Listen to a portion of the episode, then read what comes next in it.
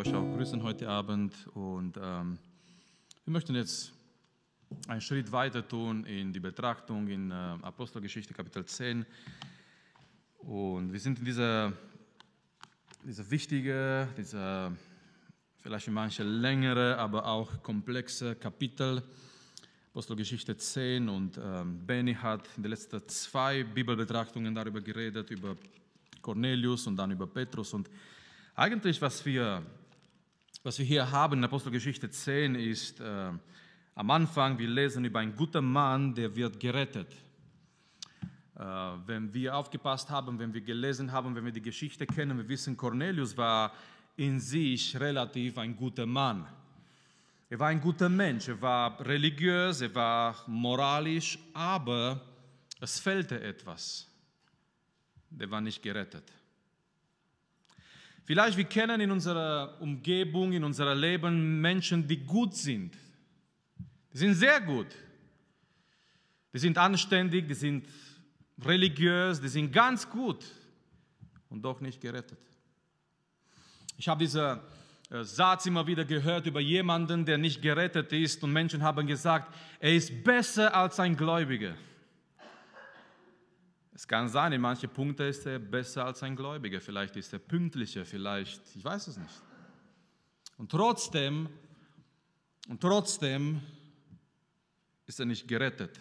Cornelius war ein sehr guter Mensch. Hätten wir seine Soldaten, seine Mitarbeiter gefragt, die hätten wahrscheinlich nur Lob für Cornelius gehabt. Und er war gottesfürchtig und doch etwas fehlte, weil der Engel erscheint zum Cornelius und der Engel sagt, sende nach, nach Joppe und hol Petrus.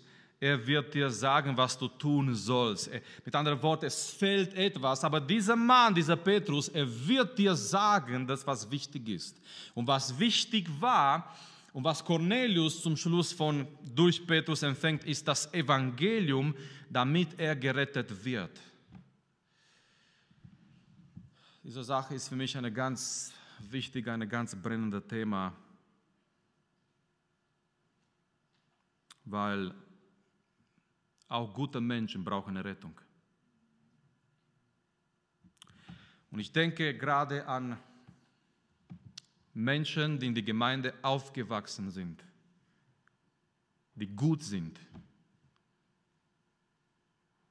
Als einer, der, der, der ich, ich, ich war auch in die Gemeinde aufgewachsen und ich habe alles mitgekriegt und ich denke gerade an diejenigen, die in die Gemeinde aufgewachsen sind und die haben alles mitgekriegt und die wissen ganz genau, wie die Gemeinde funktioniert und sie haben die, die Sachen schon in Kinderstunde gehört und die wissen, was man so in der Gemeinde tut und die haben versucht, gut zu sein und doch sind die nicht wirklich gerettet, die haben Gott nicht erlebt. Und ich möchte hier sagen, ganz besonders, das, das ist für mich eine, eine, eine große Anliegen, dass unsere Kinder, dass unsere Jugendlichen, die, die in die Gemeinde aufgewachsen sind, dass sie nicht nur eine Form der Religion übernehmen von uns, sondern dass sie gerettet werden. Amen dass sie nicht nur etwas bei uns sehen oder da ist etwas Äußerliches. Die Bibel nennt das ein äußerliches Schein. Und sie merken, okay, das muss man so in die Gemeinde machen. Dass sie nicht nur etwas mitnehmen. Und sie nehmen das mit und sie sind weiterhin gut. Und doch nicht gerettet, sondern dass sie gerettet werden. Wie gut ist gut genug für ein heiliger Gott? Das ist, das ist die Frage. Die Menschen sagen, viele Menschen sagen so, wenn man Menschen redet in der Evangelisation, ich bin gut, ich, ich, ich brauche Jesus nicht, ich bin gut. Wie gut ist gut genug für ein heiliger Gott? Und nur eine Person war gut genug vor Gott und diese Person bleibt und ist Jesus Christus.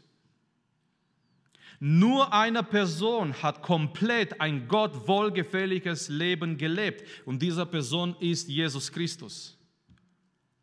Und er hat die, die Gerechtigkeit Gottes erfüllt in sein Leben. Und deswegen, wir brauchen dringend Jesus Christus, weil ohne Jesus Christus können wir nicht wohlgefällig sein vor Gott. So, Cornelius ist ein guter Mensch, er braucht die Errettung und dann sehen wir, oder wir haben bis jetzt auch gesehen, äh, auf die andere Seite ist Petrus in diesem Kapitel. Eigentlich ist es ein ganz wichtiges Kapitel für Petrus, weil Petrus braucht hier in diesem Kapitel eine dringende Korrektur.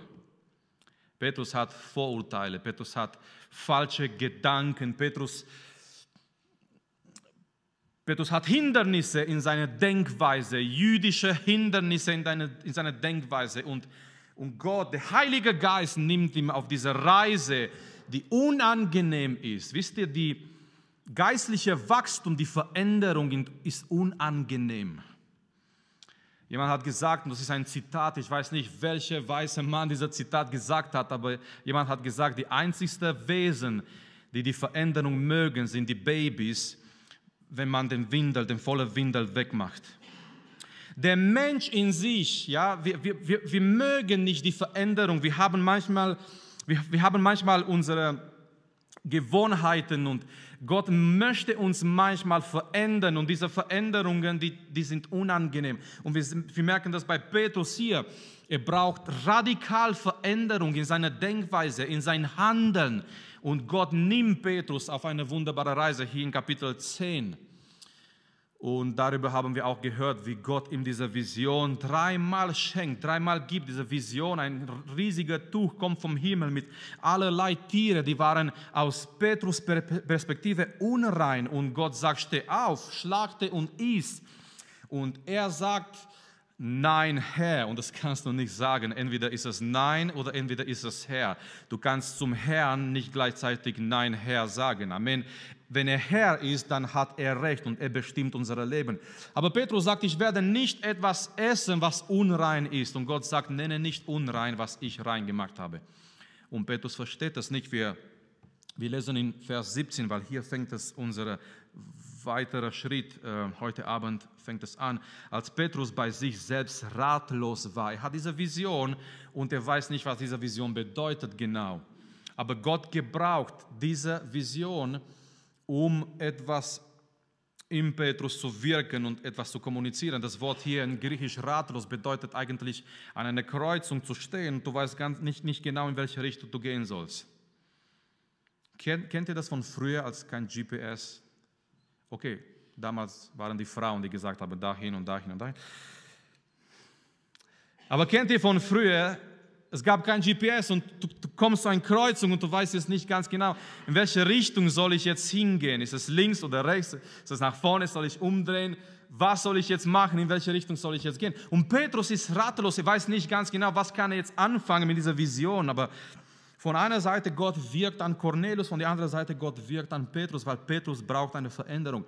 Eigentlich der Theologe John Stott, er war ein Prediger in, äh, in London, äh, jahrelang und äh, er hat sehr viele gute Bibelkommentare geschrieben. Und John Stott hat gesagt, dieses Kapitel ist nicht die Bekehrung von Cornelius, sondern die Bekehrung von Petrus. Oder die Veränderung, besser gesagt, auf Deutsch die Veränderung. Es ist nicht unbedingt die Veränderung von Cornelius oder die Bekehrung von Cornelius, es ist vielmehr die Veränderung von Petrus. Petrus erlebt hier etwas Starkes, etwas Wunderbares. Und wir lernen, Geschwister, auch wenn wir Kinder Gottes sind, auch wenn wir Diener Gottes sind, wir müssen immer noch wachsen. Wir müssen immer noch was dazu lernen. Und Gott bewahre uns, dass wir in den Zustand kommen, wo wir sagen, ich weiß jetzt alles, ich brauche jetzt nichts mehr lernen. Gott bewahre uns. Die Gemeinde in Laodicea hat gesagt, ich bin reich, ich habe alles genug, ich, ich brauche nichts mehr.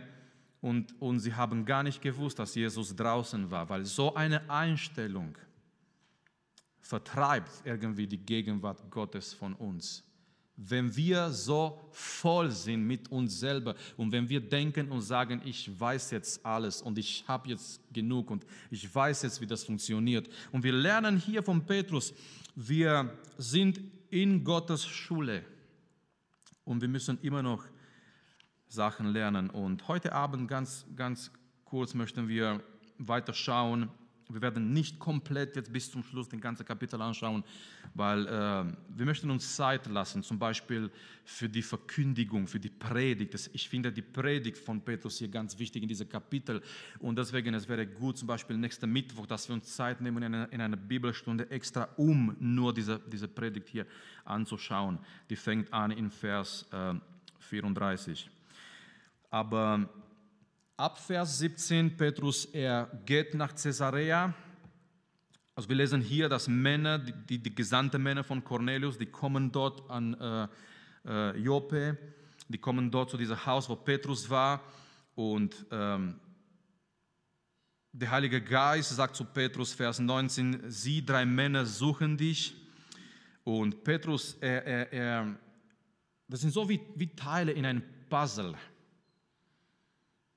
Und er hat diese Vision, jetzt sind drei Männer da, die ihn suchen und der Heilige Geist sagt, geh mit diesen Männern, die waren nicht Juden.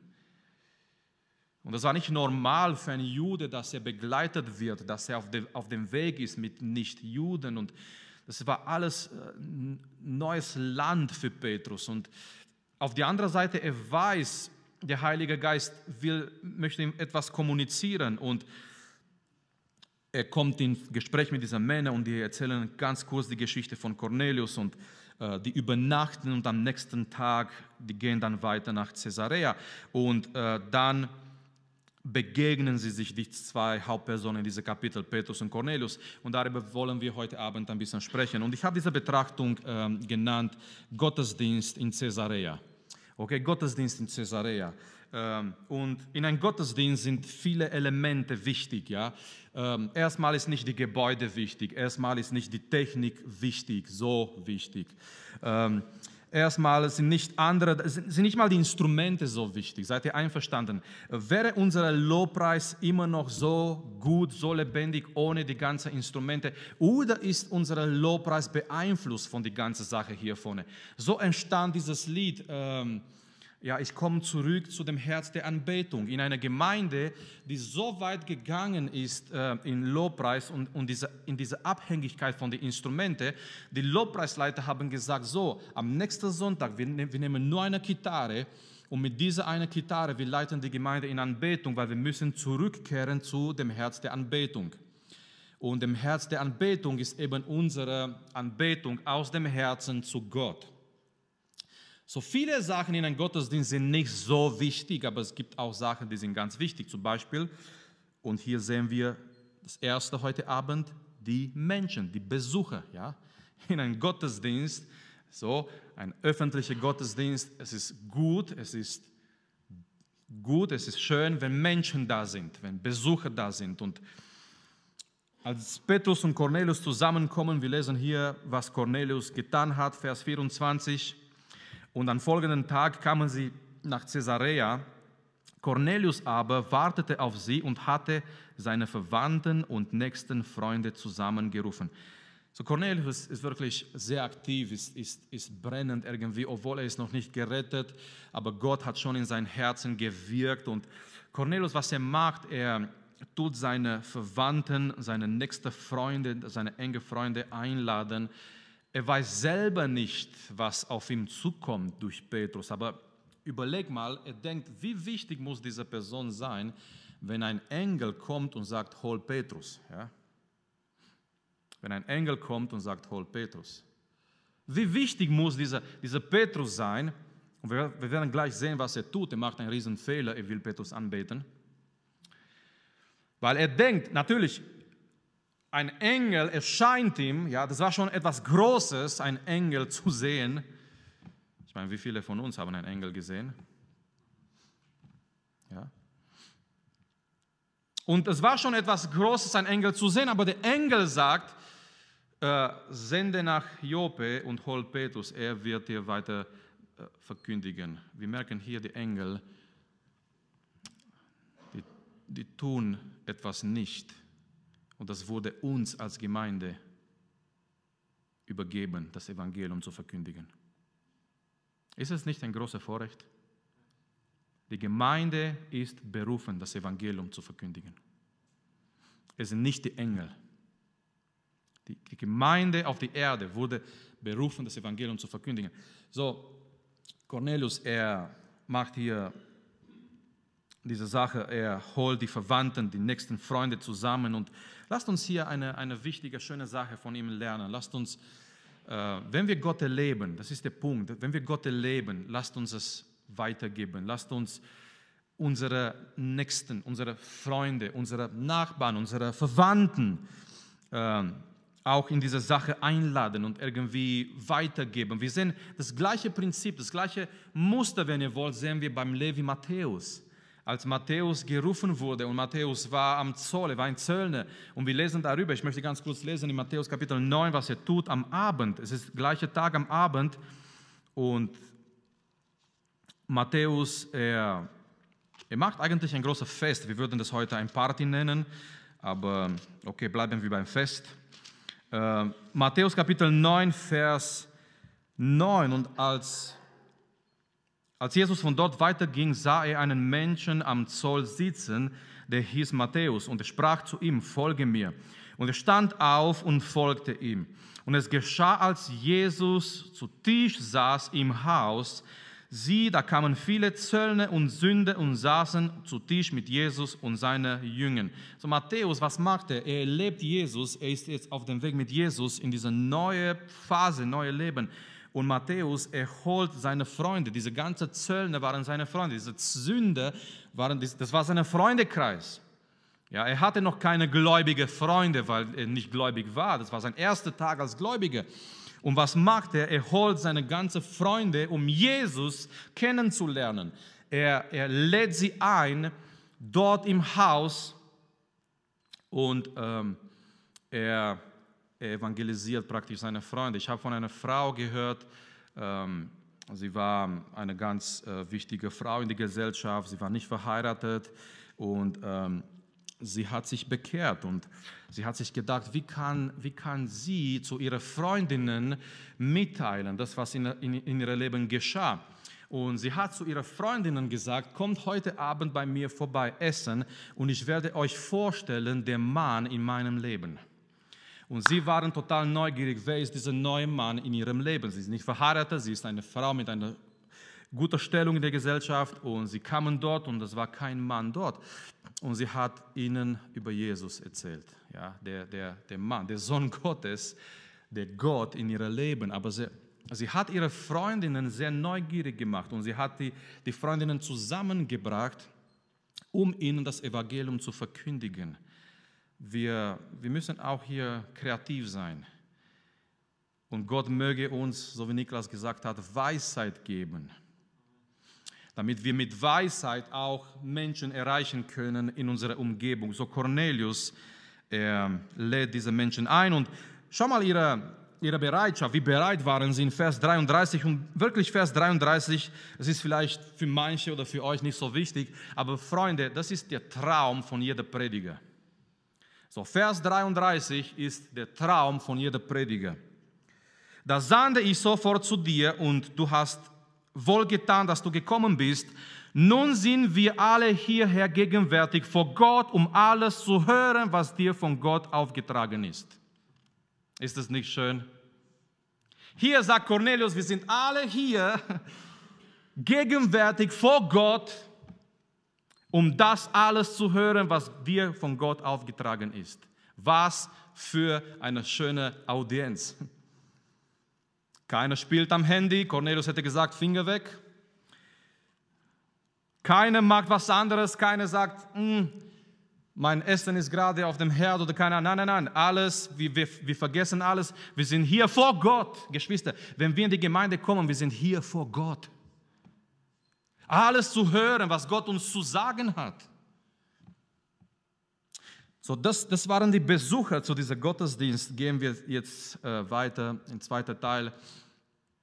Was gehört auch zu einem Gottesdienst zwischen anderen, ist auch ein Prediger, ein Verkündiger.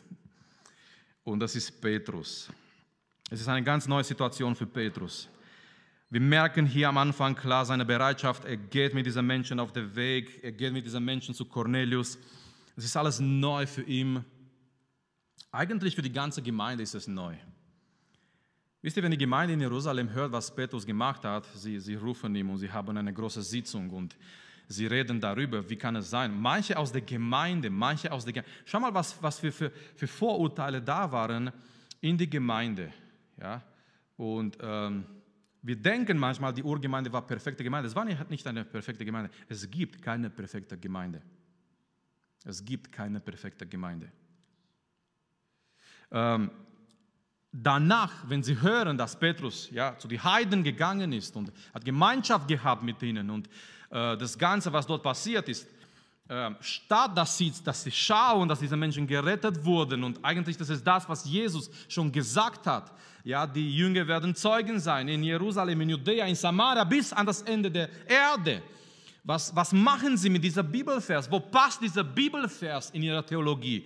Weil sie dachten, das ist nur für die Juden und jetzt, dass die Heiden, dass die, die Römer, die empfangen das Evangeliums und wenn die Gemeinde in Jerusalem hört, die rufen Petrus und manche sind sehr hart mit ihm und die sagen, wie, wie, wie konntest du dorthin gehen?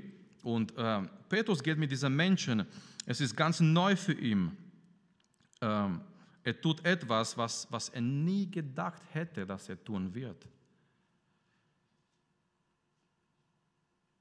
Wie viele von uns,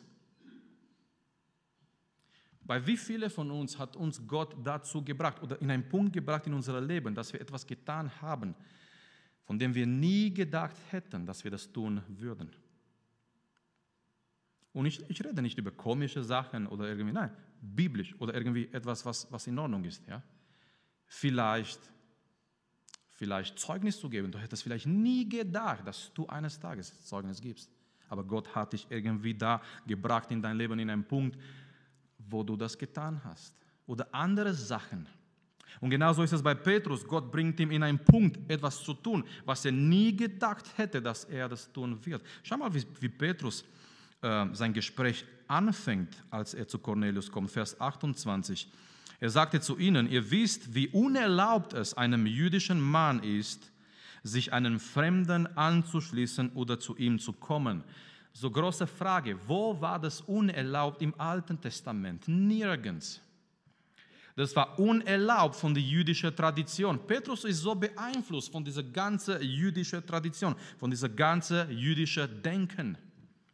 Petrus ist wie in ein Schachtel. Ja? Und Gott möchte diese Schachtel öffnen. Amen. Und Gott möchte ihm sagen, Petrus, es ist mehr als das. Petrus, ich möchte dich mehr geben. Gott, Jesus hat ihm doch gesagt, ich werde dir die Schlüssel geben. Ja? Ich, werde, ich werde auf diese, auf diese äh, Felsen, ja, werde ich mein Reich bauen. Natürlich, das, das Felsen ist nicht Petrus, ist Jesus.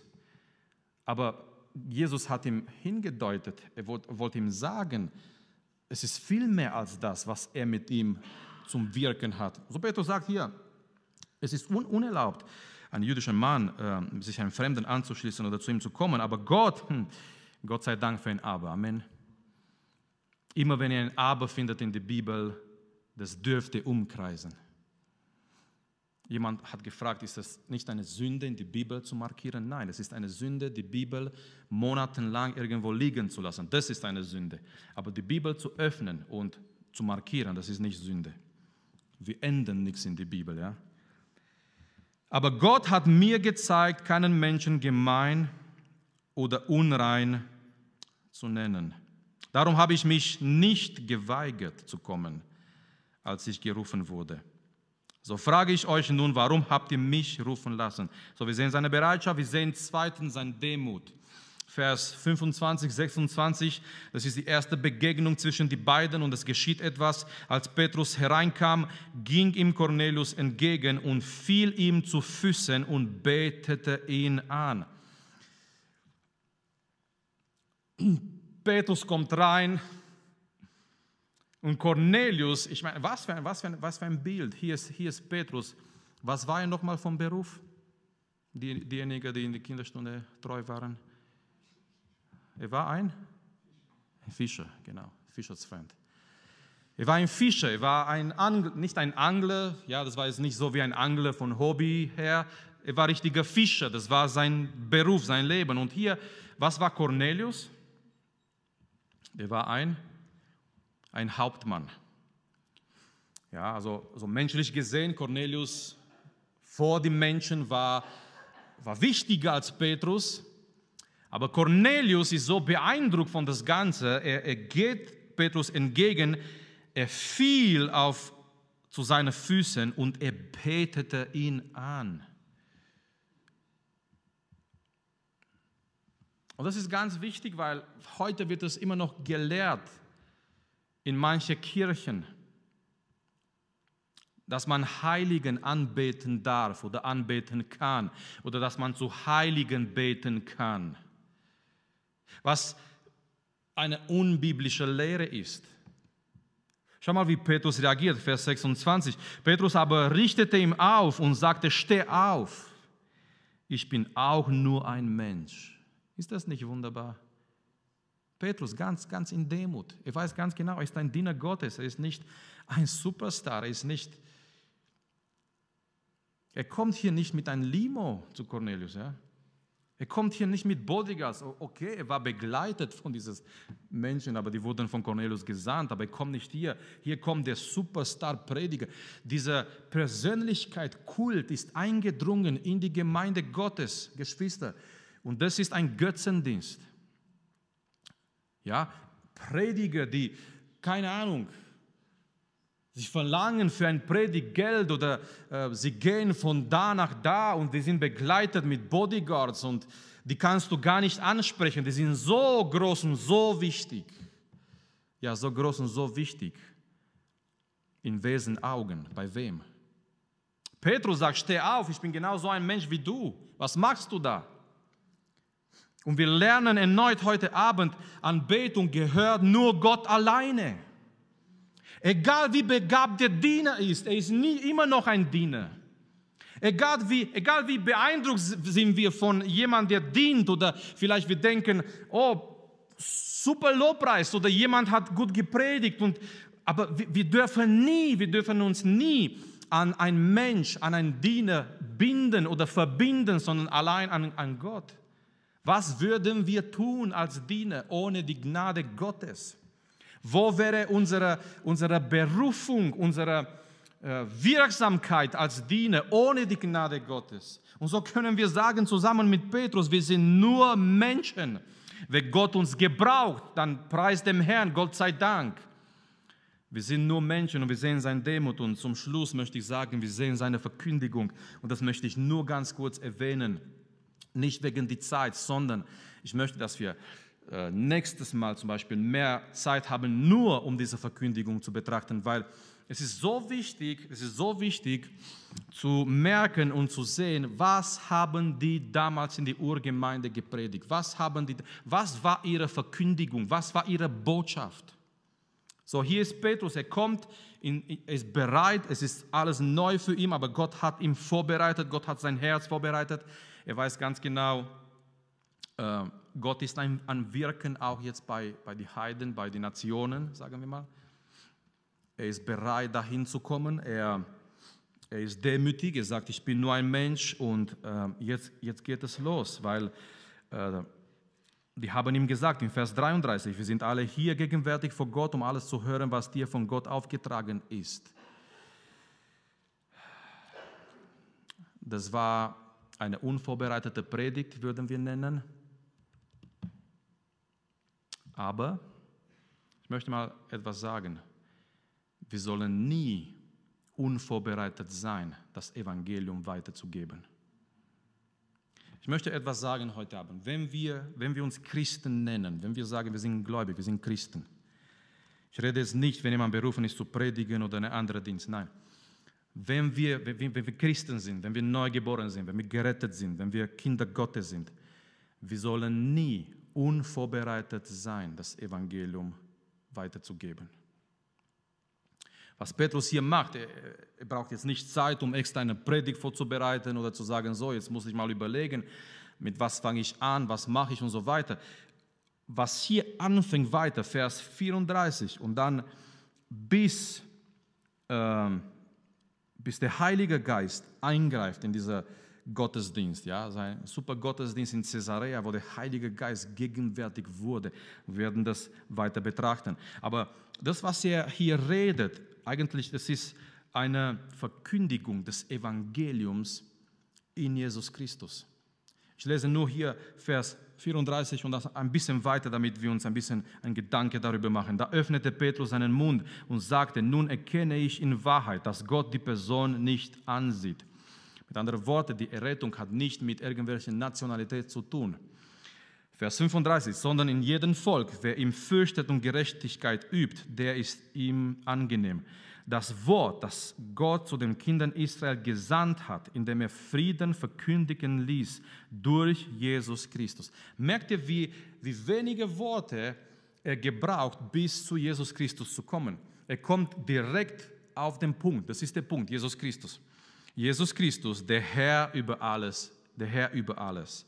Kennt ihr die Sache, die durch ganz Judäa geschehen ist, ausgegangen von Galiläa nach der Taufe, die Johannes predigte, wie Gott diesen Jesus von Nazareth gesalbt hat mit Heiligen Geist und Kraft. Der ist umhergezogen und hat Gutes getan und alle gesund gemacht, die vom Teufel überwältigt waren. Denn Gott war mit ihm und wir sind Zeugen von allem, was er getan hat im jüdischen Land und in Jerusalem. Den haben sie getötet, indem sie an ein Holz hängten. Ihm hat Gott am dritten Tag auferweckt und hat ihm offenbar werden lassen, nicht dem ganzen Volk, sondern den von Gott vorher erwählten Zeugen, uns, die wir mit ihm gegessen und getrunken haben, nachdem er von dem Toten aufgestanden war. Und er hat uns geboten, dem Volk zu predigen und zu bezeugen, dass er von Gott zum Richter der Lebendigen und den Toten verordnet ist. Von diesem bezeugen alle Propheten, dass durch seinen Namen alle, die an ihm glauben, Vergebung der Sünden empfangen sollen. So, das war seine Verkündigung. Ich habe es nur gelesen. Wir werden nächsten Mittwoch in Detail gehen. Was war seine Verkündigung? Seine Verkündigung war Jesus Christus, seine Person, sein Werk am Kreuz. Die Tatsache, dass Jesus Christus eine historische Person war, die Tatsache, dass Jesus Christus gestorben ist, er ist aufgestanden, er ist gestorben für die Sünden, er ist Herr über alles. Die Tatsache, dass Jesus Christus der Retter ist und in seinem Namen allein ist die Vergebung der Sünden. Die Tatsache, dass Jesus Christus Richter sein wird über Lebendigen und den Toten. In, in dieser kurzen Abschnitt eigentlich hier sind nicht so viele Bibelverse, aber Petrus verkündigt das Evangelium von Jesus Christus. Die Tatsache, dass die Menschen Sünder sind und die Errettung ist allein durch Jesu Opfer am Kreuz.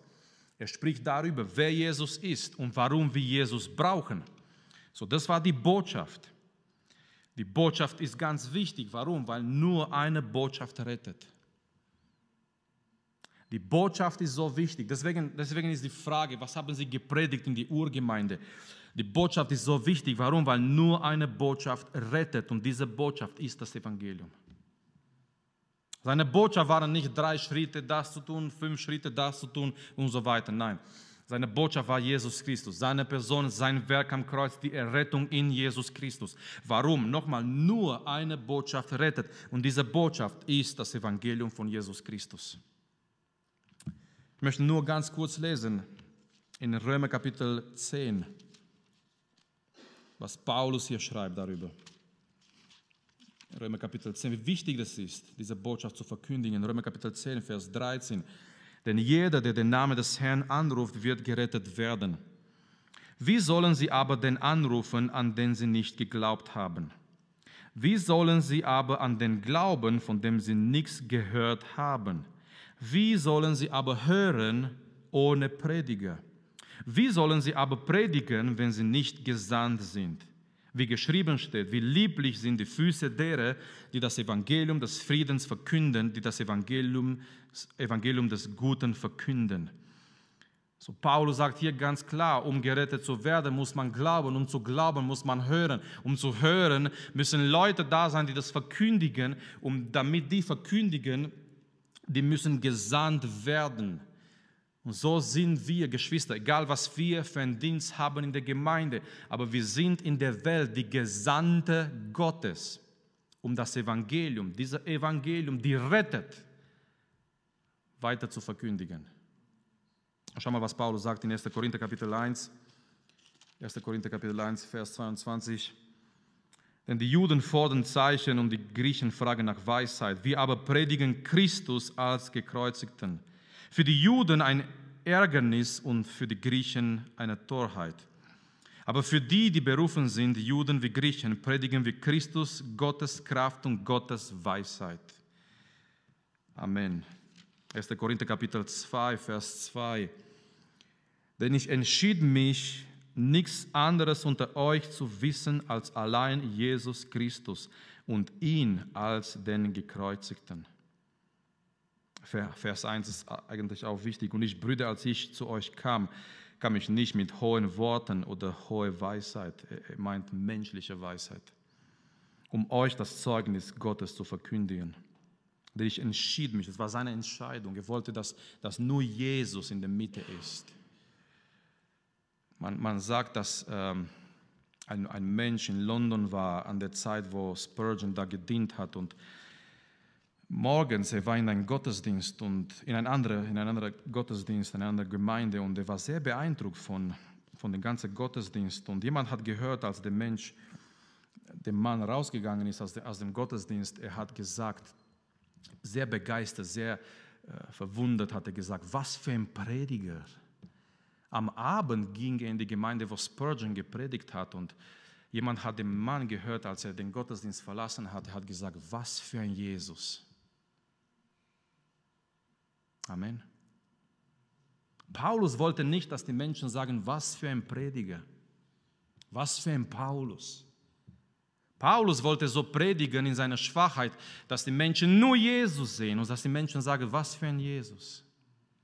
Warum? Weil Paulus wusste ganz genau, allein Jesus Christus rettet. Und das ist die rettende Botschaft. Und wir sehen hier bei Petrus in Apostelgeschichte Kapitel 10, wir sehen seine Botschaft. Und seine Botschaft, Geschwister, war Jesus Christus. Und die Botschaft muss Jesus Christus bleiben. So lasst uns gemeinsam aufstehen und ja, lasst uns für uns beten als Gemeinde. Lasst uns vor Gott kommen, vor seinem Thron. Lasst uns beten dass wir bereit sind, in Veränderungen hineinzugehen. Petrus ist gerade in Apostelgeschichte 10 in die Schule Gottes und er erlebt neue Sachen, es sind, sind nicht einfach für ihn gerade, aber Gott verändert sein Denken, seine Denkweise. Lasst uns beten heute Abend, dass wir offen sind für die Weisheit Gottes, für seine Führung Lasst uns beten heute Abend, dass wir, genauso wie die Urgemeinde damals, dass wir das Evangelium verkündigen. Dass wir diese Botschaft erkennen, dass wir diese Botschaft haben, in uns haben, dass wir diese Botschaft erleben und dass wir diese Botschaft auch weiterhin verkündigen. Nochmal, die Botschaft ist so was von wichtig. Warum? Es gibt nur eine Botschaft, die rettet und das ist das Evangelium von Jesus Christus. Deswegen ist es ganz wichtig, dass die Menschen diese Botschaft hören vom Evangelium von Jesus Christus. Deswegen ist es ganz wichtig, dass wir uns wirklich vornehmen, dass wir uns entscheiden. Wir wollen nichts anderes verkündigen, predigen. Wir wollen nichts anderes wissen als nur die Botschaft von Jesus Christus, der Gekreuzigte. Das alleine rettet, das alleine ist ganz wichtig. Das alleine sollen wir im Zentrum haben als Gemeinschaft und als Gemeinde. So lasst uns zusammen beten. Vater, wir kommen vor dir, Herr, vor deinem Thron.